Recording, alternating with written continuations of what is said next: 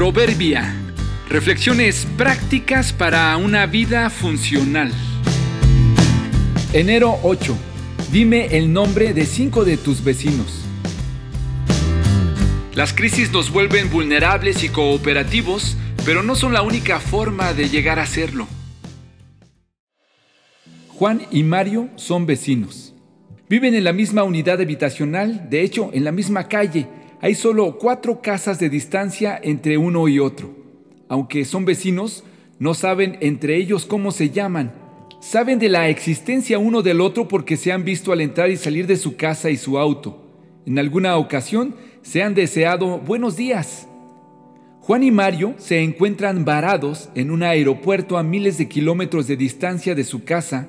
Por alguna razón han coincidido en ese aeropuerto y deberían de abordar el mismo vuelo, pero no lo podrán hacer, ya que la compañía se ha declarado en huelga y han decidido cancelar sus vuelos, lo que ha provocado un caos entre los pasajeros. Sin saber qué hacer, Juan y Mario se cruzaron en un pasillo del aeropuerto. Se reconocieron inmediatamente, se acercaron para saludarse. Vecino, ¿cómo estás? Ni siquiera sé tu nombre.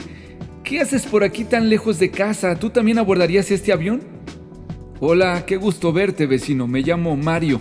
Voy de regreso a casa. Vine por un asunto del trabajo y me encuentro que no podemos volar. A partir de ese momento permanecieron juntos hasta que no se resolvió lo de su vuelo. Comieron, cenaron y durmieron en una sala del aeropuerto. Hasta sentían como si se conocieran de toda la vida. Incluso hasta llegaron a sentir agradecimiento y aprecio uno por el otro al sentirse apoyados en el inconveniente. Cualquiera que los viera pensaría que eran familiares o muy buenos amigos. Está comprobado que la mayoría de la gente no se relaciona con sus vecinos, ni siquiera sabe sus nombres. Algunos incluso después de años jamás han cruzado una palabra con ellos. También está comprobado que si te encuentras a alguno de tus vecinos lejos de casa en una situación de crisis o emergencia, se despierta un fuerte sentido de cooperación y entonces los verás como una gran conexión a casa, te sentirás identificado, hasta se sentirán como amigos por la sencilla razón de estar lejos y sin conocer a nadie. ¿Qué tal si vamos acercándonos con nuestros vecinos?